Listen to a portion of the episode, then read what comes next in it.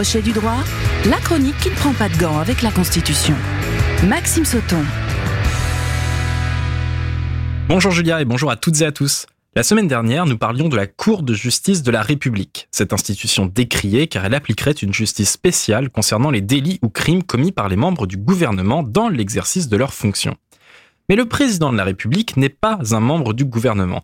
C'est le chef de l'État et il bénéficie à ce titre d'une protection particulière en ce qui concerne sa responsabilité. Donc aujourd'hui, nous nous penchons sur la responsabilité du président de la République française, aussi appelée l'immunité présidentielle. Alors Maxime, de quoi parle-t-on exactement quand on parle d'immunité présidentielle? Alors c'est très simple à comprendre.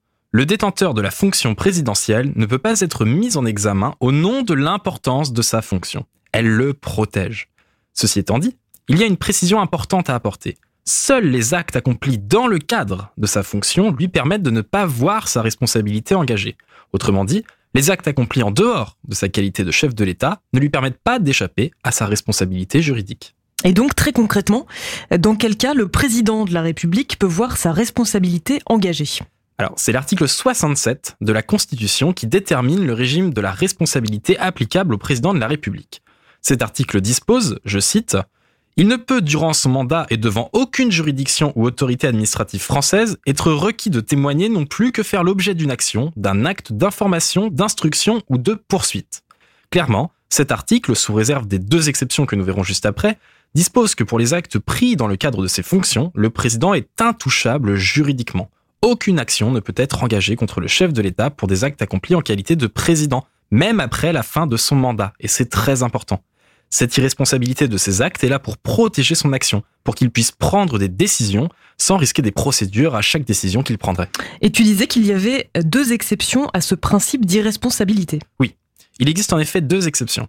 D'abord, l'article 53-2 de la Constitution dispose que, je cite, La République peut reconnaître la juridiction de la Cour pénale internationale dans les conditions prévues par le traité signé le 18 juillet 1998. De manière très simple, cela signifie que le chef de l'État peut être poursuivi devant la Cour pénale internationale pour la commission de crimes contre l'humanité. L'autre exception est posée par l'article 68 de la Constitution. L'alinéa 1 de cet article dispose que, je cite, le président de la République ne peut être destitué qu'en cas de manquement à ses devoirs manifestement incompatibles avec l'exercice de son mandat. La destitution est prononcée par le Parlement constitué en haute cour. On appelle cette procédure, même si l'appellation n'est pas très juste, l'impeachment à la française, par comparaison avec la procédure de destitution aux États-Unis. Et en quoi consiste cette procédure? Alors, il s'agit d'une procédure politique et non pénale. Le manquement à ses devoirs manifestement incompatibles avec l'exercice de son mandat peut concerner le comportement politique, mais aussi privé du président, à condition que ses actes aient porté atteinte à la dignité de sa fonction. C'est assez flou en réalité, mais encore une fois, c'est la fonction de président de la République qui est avant tout protégée et non le porteur de cette fonction. Cette procédure est difficile à mettre en place. Il faut qu'une des deux chambres du Parlement décide de proposer la réunion du Parlement en haute cour. L'autre chambre doit ensuite donner son accord. Si cet accord est obtenu, alors la haute cour, composée de parlementaires, doit se prononcer à la majorité des deux tiers pour acter la destitution du président. Mais si cette procédure est très difficile à mettre en place, il est tout de même très important qu'elle existe, vu l'irresponsabilité quasi totale du président de la République en France. Par ailleurs, elle n'a jamais été utilisée en France depuis sa création. Mais donc, le président est absolument intouchable en termes de responsabilité? Alors pas totalement, mais comme nous l'avons vu, la fonction présidentielle agit comme un bouclier protecteur en termes de responsabilité pour celui qui exerce cette fonction. Donc si pour les actes qui découlent des fonctions du président, il y a une irresponsabilité juridique totale, sauf les deux exceptions que nous venons de voir, pour les actes détachables du mandat présidentiel, il y a une inviolabilité temporaire. Celle-ci s'apparente à celle dont sont dotés les parlementaires. Par conséquent, cette inviolabilité est complète, car elle couvre les domaines pénal, civil et administratif, lors de son mandat, le président de la République ne peut être requis de témoigner devant une juridiction ou une autorité administrative française.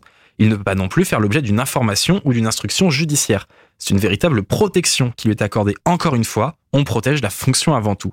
En revanche, cette inviolabilité, elle est temporaire. C'est-à-dire qu'elle prend fin un mois après le terme du mandat présidentiel. À ce moment-là, toutes les actions pour des faits sans rapport avec la fonction présidentielle commis avant ou pendant son mandat peuvent être engagées. Le président, pour les actes détachables de ses fonctions, ne peut donc pas échapper indéfiniment à la justice. Voilà pour le point sur l'immunité présidentielle, qui on vient de le voir, est sans aucun doute incroyablement protectrice et puissante. Mais c'est bien la fonction présidentielle qu'elle protège et non pas directement la personne. Sur ce, je vous souhaite une excellente semaine. Merci Maxime, à la semaine prochaine. Merci, à la semaine prochaine. Crochet du droit à podcaster et à réécouter sur myson et le.